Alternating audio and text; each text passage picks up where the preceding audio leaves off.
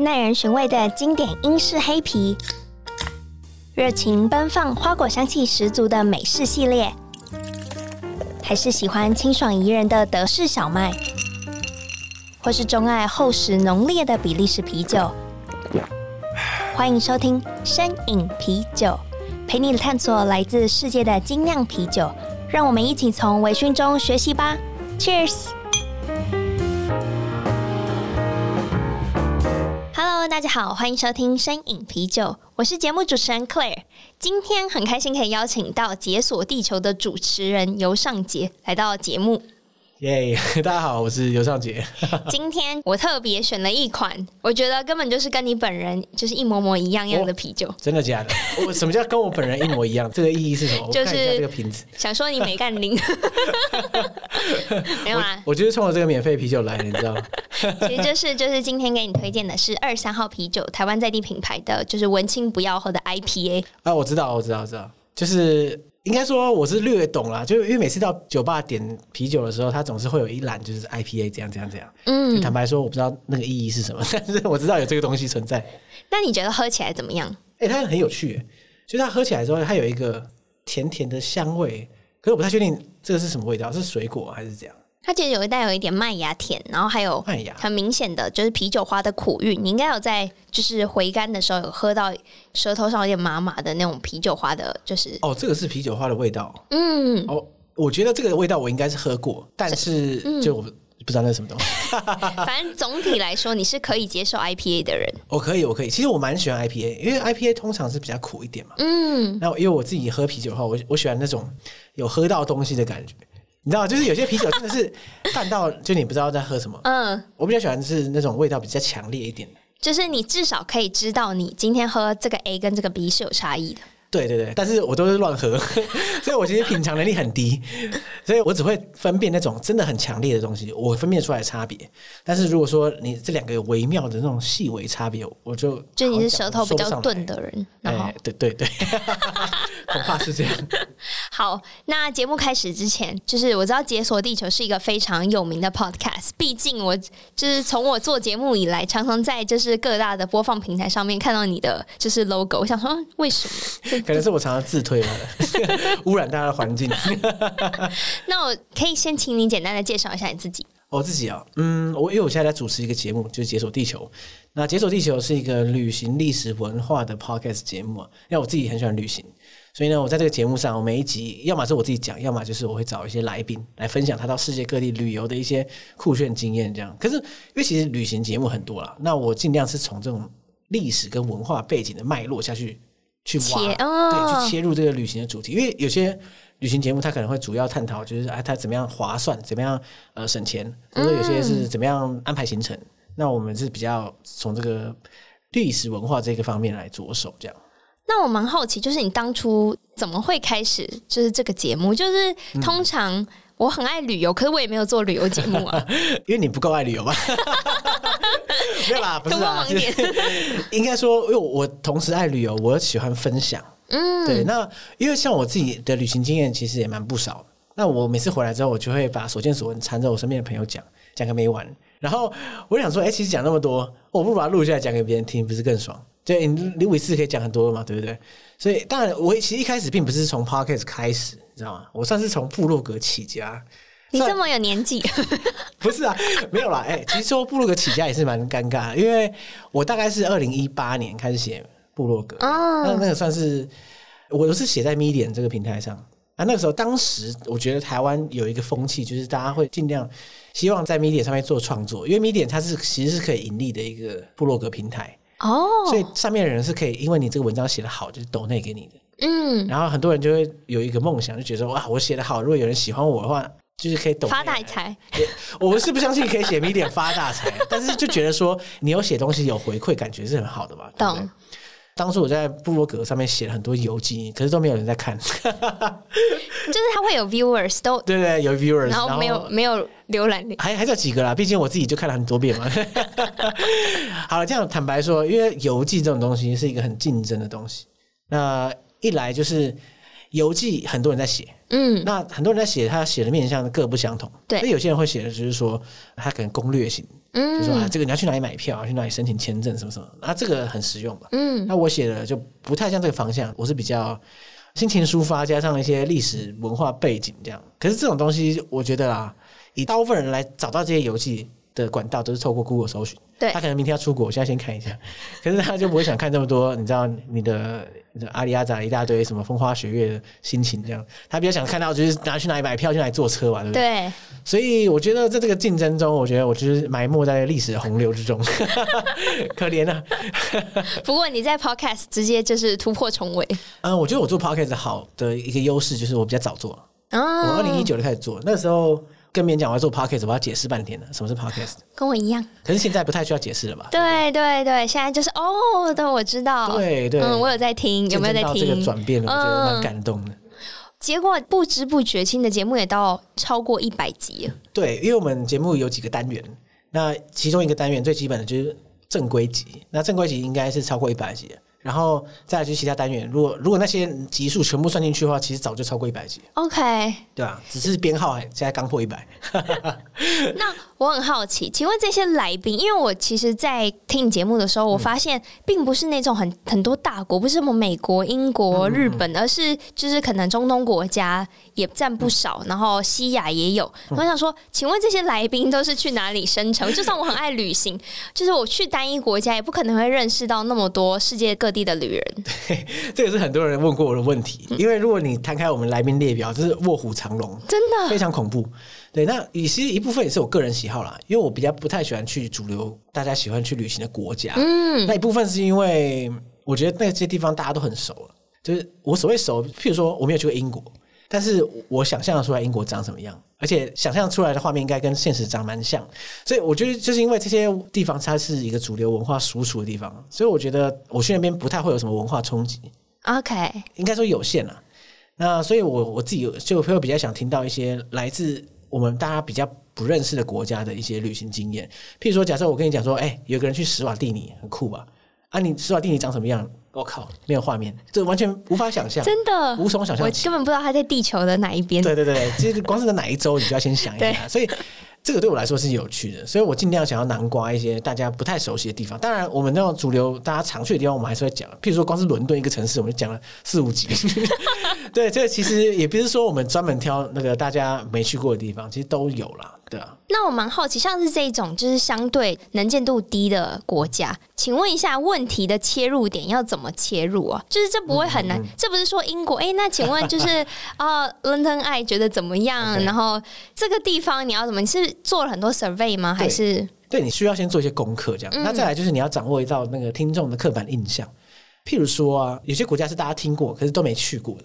好，哥伦比亚好了。哥伦比亚听过吗？那你也没去过。嗯，那想到哥伦比亚，你就想到咖啡。对，咖哦，那你是蛮正面的啊。我相信大部分人都想要毒枭这样子。我刚以为什么机智问答，我也是这样想的。然后，总之，就是你可以掌握到大家的刻板印象，然后你可以从那边切入。当然，一方面这些刻板印象都其来有自。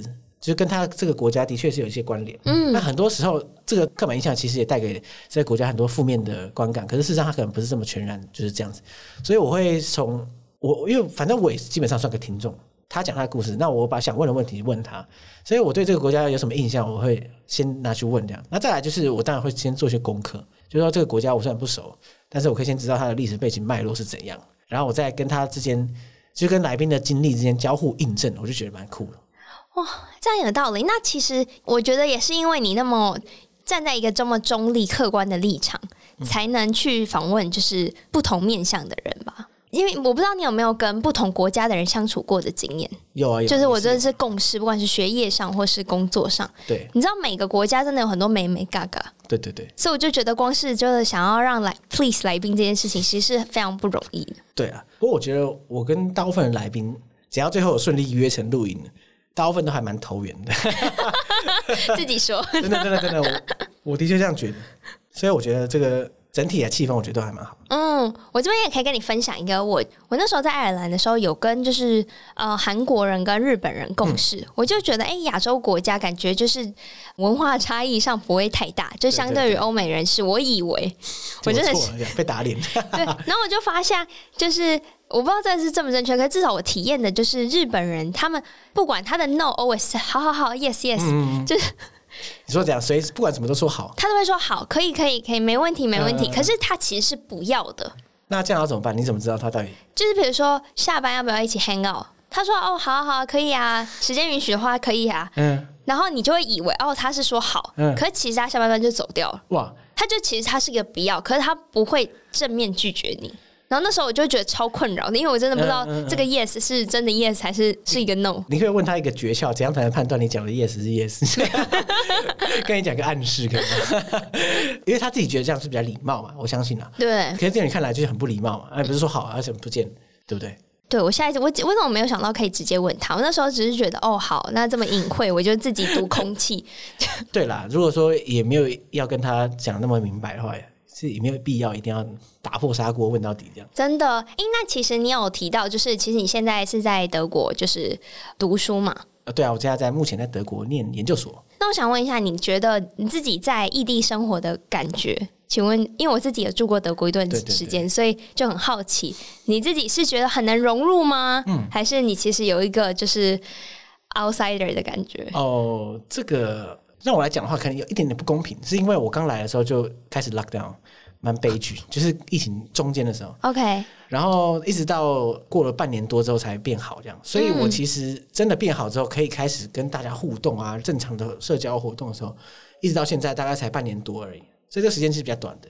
啊，再加上其实我其实我上课是用英文学成，所以我的德文很不好。那所以我在互动的时候，我基本上的朋友大部分都非德国人，可能印度人啊，或者其他。英语系国家、呃、对，也有德国人啦，就是英文很好的德国人。真的，我也觉得我对啊，这其实好像学德文不是那么必要，因为我发现德国人普遍英文就是都很好，嗯，普遍。如果是学校碰到的，真的都很好，啊、但是路上碰到的就未必。OK，对，对对，可能跟所在的城市还是有相关联。对，然后我觉得我在德国没有到特别觉得好像是 outsider，但是我也没有觉得特别。怎么样？这样，我觉得国际学生们会互相之间比较互相依赖。嗯，但是德国人的话，其实不是只有我讲，就很多人都说德国人比较难亲近，这样是真的。对，是真的。对，是真的。讲两遍，是真的。我觉得要深交比较难。对。然后我认识的德国人也怎么说啊？就觉得好像不太想拓展生活圈的感觉。我觉得蛮奇怪的。如果是我的话，我觉得很想要认识新的朋友嘛。那可是我我认识到德国人好像都不太想。就是他们还是倾向在自己的就是生活空间里面进行活动。嗯。对对对，我顺便举个例好了，因为我在我在德国的时候，我参加一些跳舞课程，这样，嗯，包括 swing 啊或者 salsa 的课。然后你知道，在台湾我本来就会学 swing，所以你知道台湾的 swing 课啊，上完课之后大家要干嘛？聚在一起聊天，加群组，然后等下去吃晚餐。嗯，德国的 swing 课一下课，发现大家全不见，我想说完全没有人要互动。这是第一个，这是蛮令人傻眼。这跟我跟对于 swing dance 的那个印象差很多。对啊，这就跟你的那个来跳 swing 的初衷就有有违。有，然后再来就还有更好笑的，这样的话，你意思是说你大概也知道 swing 是一个双人舞嘛？嗯，对。那我们在 swing 在上课的时候，就是可能 leader 跟 follower 是两种不同的角色。那每一个人一个 leader 会配一个 follower，然后呢，他们在练习的时候，上课的时候会 rotate，就是换你的 partner。OK。那在台湾的话，就是 rotate，然后就换下一个，换下一个，换下一个。你要练习跟不同人跳嘛。嗯。那在德国上课的时候啊，就有些人会，你知道成双成对的出现，然后拒绝 rotate，其实从头到尾都完全不 rotate，而且不是只有一对哦，就是很多人都这样子。不管是 salsa 或是 swing，我的课我都碰过，很高的比例的人都不想换舞伴。那我想说啊，不是啊，可是你练了不是就要参加 party 吗？参加 party 的时候你也不换舞伴，对啊，是这样吗？那你在家里跳就好了。我就觉得很奇怪啊，感觉就是这个社交的那个动能感觉很低啊。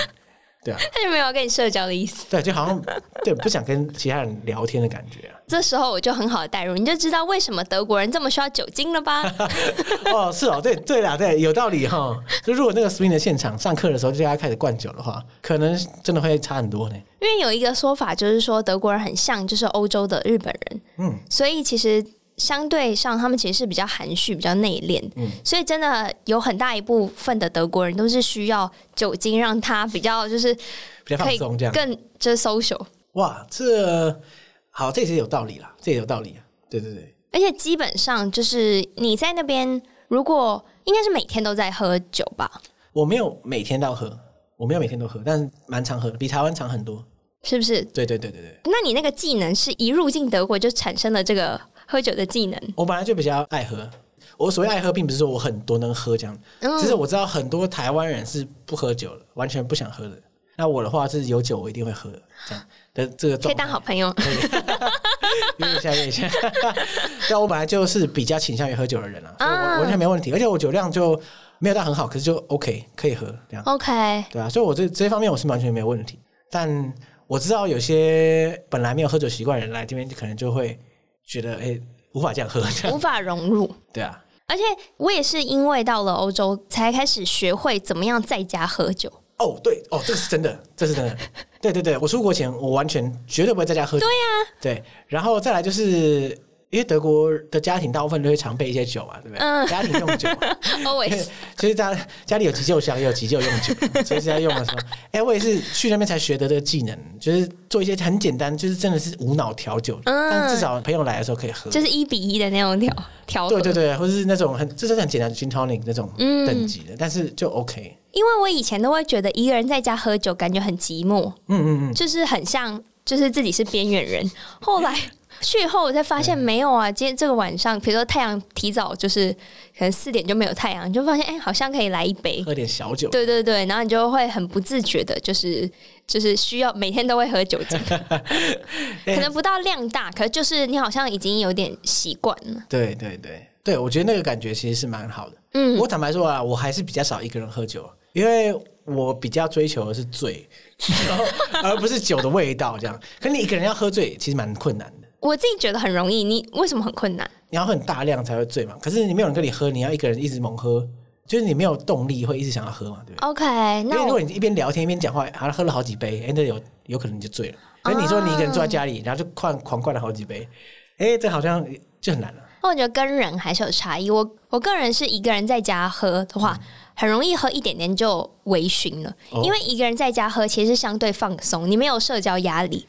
所以你喝了，你就很放松，慢慢喝，或者你那个节奏可以自己抓，你很容易就是进入微醺。可是我觉得在外面喝。我不知道是不是我的身份问题，没有自己这边 根本没有人 care 我，没人 care 我。可是你就会觉得不行不行，我今天要至少喝三杯起跳，你就会让自己一直保持在那个很 high，然后哦啊对啊，因为你就是很贪心嘛，你去那边就一定要喝到我这个这个我一定要喝到，不喝到我不回家的。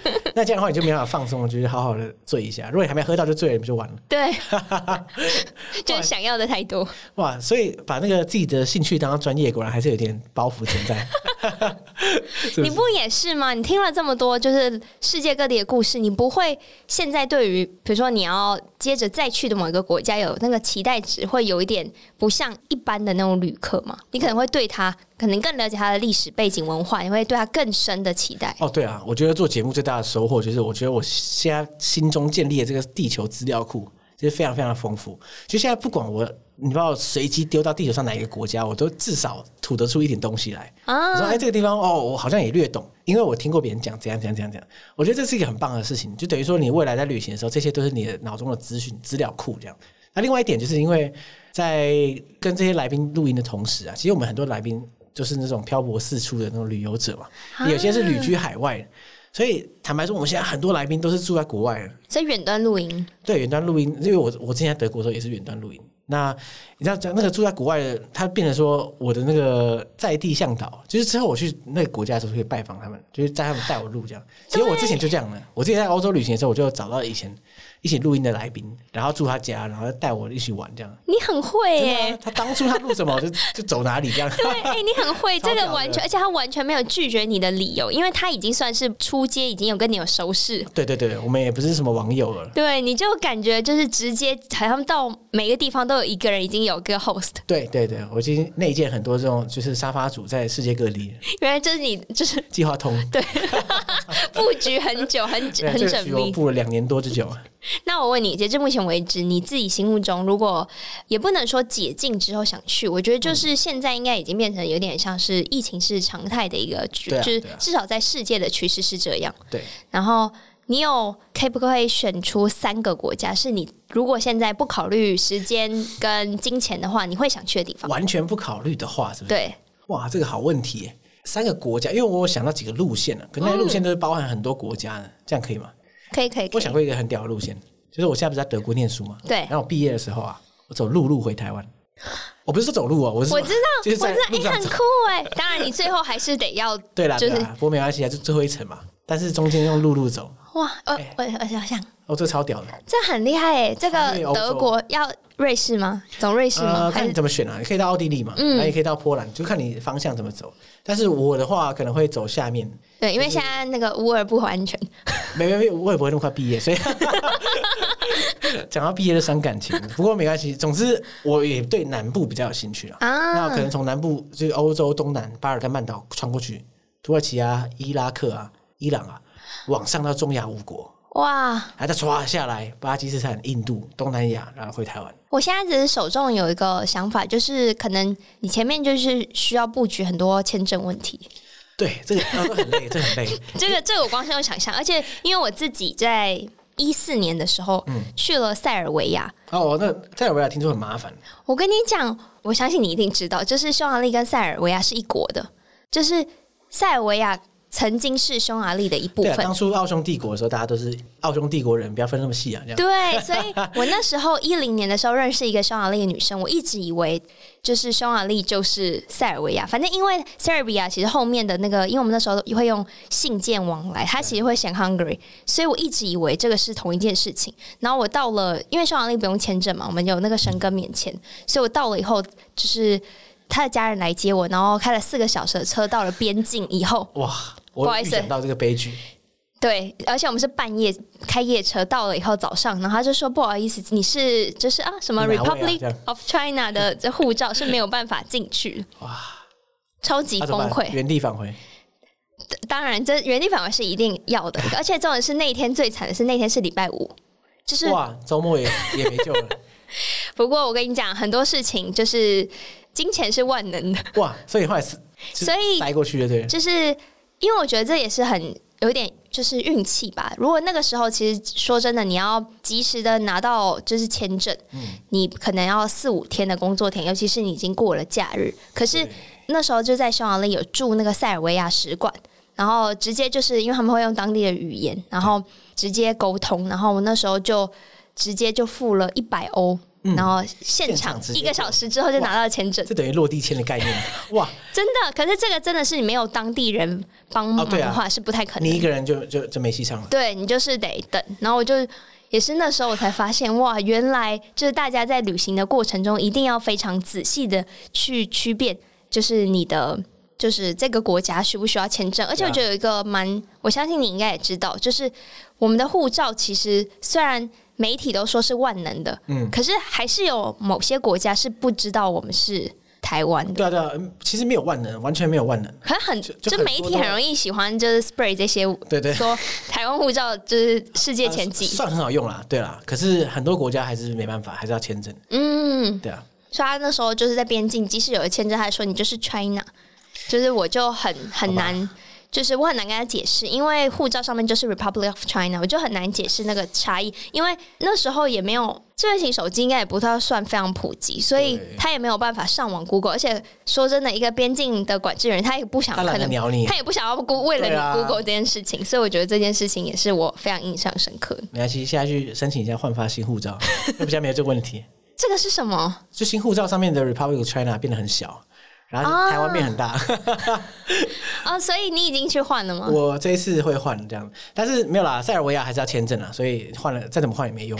只是说有些国家它是不会把你搞错，比较不会。嗯对，所以我觉得就是大家在真的是旅行的时候，可以多琢磨一下。嗯，可以去看你的 blog。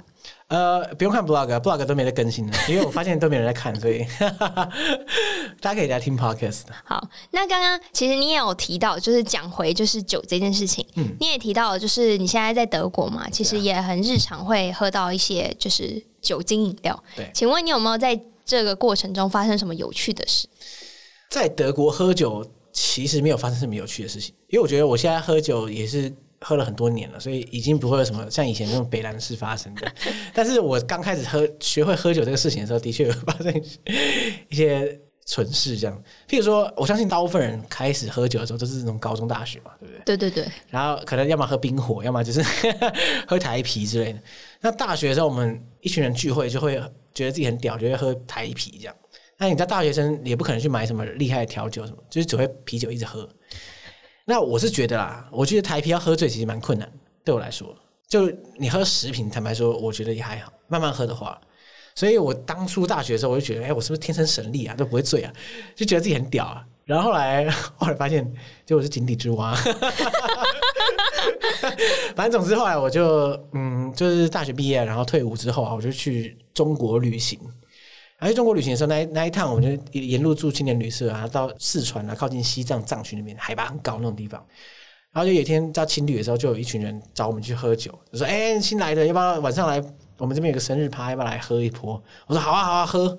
而且那时候觉得自己很会的。对，我想说我会喝不醉，谁怕你？然后 没有，就想想太多了。结果后来我去的时候啊，他们喝就不是啤酒，绝对不是这样。他们就是喝一种东西，就是二锅头。我知道。去兑红牛。哦，红牛。然后一比一这样，你有喝过这种东西吗？我只有喝过二锅头。二锅头很烈嘛？嗯。那红牛加下去一比一之后就不烈了，就没有那么呛。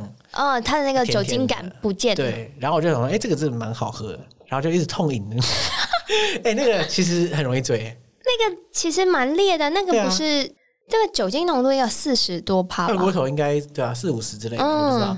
哇，喝到昏天黑地耶！然后我想说，旁边人我其实都不认识，坦白说了。然后、哦、那其实蛮危险。然后海拔可能四五千了，我等下什么高山症发作还得了这样，我就有点紧张。可是我不想让别人觉得我醉的东倒西歪，然后我就说，哎，那那个我我也差不多这样。然后我就站起来，然后。故作镇定要走了，可是我觉得我装得很像，应该没有醉这样子。然后后来我就跑到房间里啊啊狂吐，然后睡着这样。后来隔天早上就起来嘛，然后去大厅，然后接下来说：“哎，你后来怎么样？”我说：“还好啊，没怎样啊。”然后他说：“没有吧？你昨天就是走了妈的，在地上差不多，就差不多在连滚带爬才回去，因为我自己觉得演的很像，就 别人的视角就是我在地上滚这样，超智障。可是他们都很 nice，没有对我怎样，就很智障，对啊。”大大家都对于就是喝醉酒后的自己有一个美好的幻想，对，大家都觉得自己对啊，一定看不出来，没有，我演的很像这样，超级失态这样，这个蛮好笑的，不过也是就是蛮幸运的，因为你也真的是一群陌生人，对啊。哇，那今天我们是洋洋洒洒讲了很多，就我自己也分享了起来，因为 我觉得旅行同好就真的是你只要一聊，你就会没有办法停下来，而且我们今天还有酒，嗯、就是辅助。对对对。好，那节目的最后也不免俗的想要就是请你推荐，就是几本你觉得对你来讲就是人生目前截至为止就是有影响力的书籍哦，影响我一生的书这样，也不用说一生，你就活多久？突然觉得压力很大，没有啦。我觉得有一本书对我影响很大，叫《枪炮、病菌与钢铁》。那它是一个人类学的经典著作，这样。它其实应该已经大概三十年以上一本老书了，这样。那它的特别，它的特点就是它，我相信就是这几年来，大家应该都或多或少也读过一些大历史的书。所谓大历史，譬如说人类大历史、人类大未来这种，就是很巨观的来看人类怎么发展成现在这个社会样貌，这样。那我觉得《枪炮、病菌、钢铁》就是一个它的。前身这样，它是一个很棒的大历史书。它讲述的就是说，人类到底怎么样从过去的那种采集社会，渐渐发展文明，然后变成我们现在看到这个形态这样。可是它是用一个很人类学的视角去看。那我觉得很有趣的，就是说，我觉得在我看那本书之前，我其实过去。的思想其实蛮二元单一的，就我觉得落后跟进步是一个光谱这样。嗯，那可事实上，在人类学的观点来说，其实万物都是相对的嘛，文化也是没有什么优劣之分，它只是就是不同的生成，呃，每个族群不同的想法建构出来不同的文化，所以我觉得它给我的很很带来很大的冲击跟很大的启发，就是它对于各种不同的多元性的包容力很强。然后他他有办法去解释这所有的多元性，而且又不会把他们全部归纳到建立成一个，你知道我们很容易做出一个一一张表，就是说哦，人类要怎样叫高，怎样叫低，怎样叫发展，怎样叫没发展，对啊，所以我觉得《枪炮、病菌与钢铁》这个东西给我到很大的启发，它也它也算是我开始喜欢人类学这个学问的一个启蒙之作，所以我非常喜欢这本书。但是因为你知道很好笑，就是我因为我我要去我在读人类学嘛，那我每次跟别人讲的时候，大部分人都对人类学一分三不知这样。那最常我听到的就是说，哎，那你有看过《人类大历史》吗？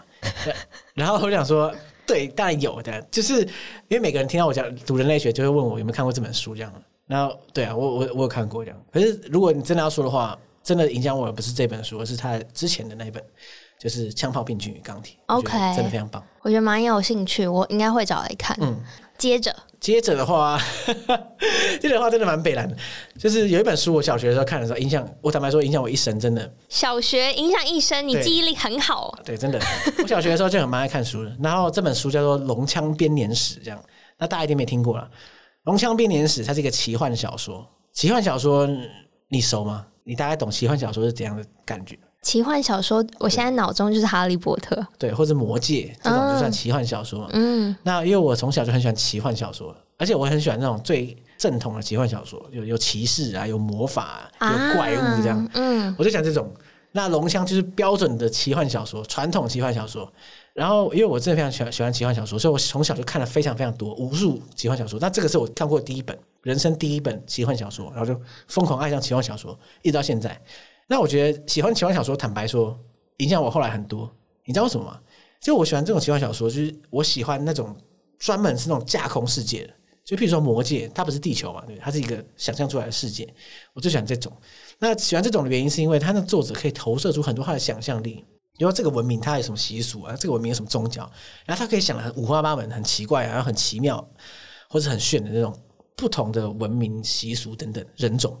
嗯，那其实奇幻小说就是一个，我觉得是一个人类学的极限，就是 因为他有想象的嘛，对不对？他这些东西他就是他想出来，他想得到就有这样。那其实我觉得人类学常喜欢做的事情就是做这种跨文化的研究，研究不同文化之间对于事物的认知、人类的行为有什么影响。那这种这种东西，其实你你需要做人类学研究的时候，你就要有一种，你要某种程度上有想象力，然后你有可以有微微有这种包容多元的心，这样。那我觉得奇幻文学其实就是有提供了这个养分给我，这样。虽然这样讲蛮奇怪，但是我的确因为看了奇幻文学之后，我觉得哇，这个世界上那么多奥妙的万物，虽然那都是想象出来，但是真的好屌，好想知道更多，但其他人到底在怎么生活？我想看看其他文明到底在干嘛，其他宗教，哇，这个很神秘，这个这个很屌，我一定要看一下。就会有这种这种感觉，嗯，对，然后所以虽然我还是觉得这样讲起来好像有点害羞，就是说我被喜欢文学启发跑去念人类学是蛮诡异的，但是 我觉得有，我觉得是这是有相关联，以及你现在做的解锁地球，我觉得这就是有一脉有一个功夫可以依循的。对对对对对，所以我觉得我非常，呃，我好像没有讲过这个话题，坦白说，哇，这个我觉得龙枪编年史。应该改变我的一生，改变很多，可能比枪炮、病菌、钢铁还要多，多很多。现在是找得到的吧？应该吧，应该找得到了。他他其实在美国算蛮红，在台湾就还好。嗯嗯、好，那最后请你分享一下，嗯，你的座右铭总有一个吧？座右铭哦，这样讲会不会觉得有点 gay 白？就好像我讲了一句名言，要大家抄下来的感觉。哎、欸，大家准备好纸笔啊！好了，没有啦，开玩笑。不过我的确我在写部落格的时候，我就写过一句话，我觉得我自己还是蛮喜欢的。就是说，这个世界上有这么多生活的方式啊，那为什么我总只想到一种？那这个意思就是说，我在旅行的过程中，其实看过很多不同的人，他们用各种不同的方式生活在世界上。可是我觉得在台湾，因为台湾是相对比较稳定的社会，嗯，然后台湾也是一个群体性、集体性比较高的社会，所以你可以想象，从小到大你会有一个很清楚的一条路，那条路就是你要念国中、念高中、念大学，然后找份好工作、结婚生子这样。这就是所谓大家会走的道路嘛，嗯，那你想象得到这个路线就是这样。那你一旦一旦超过这个路线，你就要承受别人问你为什么。其实我觉得大部分人整个社会对于一个人人生的 default 就是长这个这样子。假设我现在跟你说，我国中毕业，可我不想念高中。那你要解释很多，因为为什么你不念高中？或者高中毕业不想念大学，为为什么你不念大学？那、啊、你为什么不结婚？诶，为什么不生小孩？其实会有很多为什么，或者说你为什么不去做高薪的工作，想要做低薪的工作？你为什么不做有前途的工作？还为什么要念人类学？这个很多问题都是超出 default，啊，你只要一超出的时候，你就会被质疑这样子。嗯，那所以我觉得导致很多人都只能想要找一种生活方式。一种人生方式，那其实我常常也是落入这种窠臼，这种就会觉得说，啊，我现在是不是该怎么样怎么样？啊，我是不是该怎样怎样怎样？可能那个所谓该怎样怎样怎样，就是这个社会潜移默化灌输你的这种感觉，对啊。哇，我觉得后面这一段比前面讲的太好了。真的假的？没有，只只留这一块就好了。节目就两分钟。我觉得这真的是就是很棒的一个结尾。我相信这个说起来很对我来讲，我刚刚你讲的这些什么奇幻小说这些直觉让我想到，你知道未来有一个就现在正夯的元宇宙，就大概哦，对对对。就是很适合读人类学系结束之后去扩展的世界。哇，你开辟了一条我新的职业道路，我要赶赶快先跟学校讲一下，把它加到学校网站上，骗更多人来学人类学。真的，我觉得这个根本就是因为你就是那个最富有想象力的那个媒介，所以不是很确定啊，但我很乐意变成那样的人。好，那最后如果大家想对于就是你今天讲的，就是。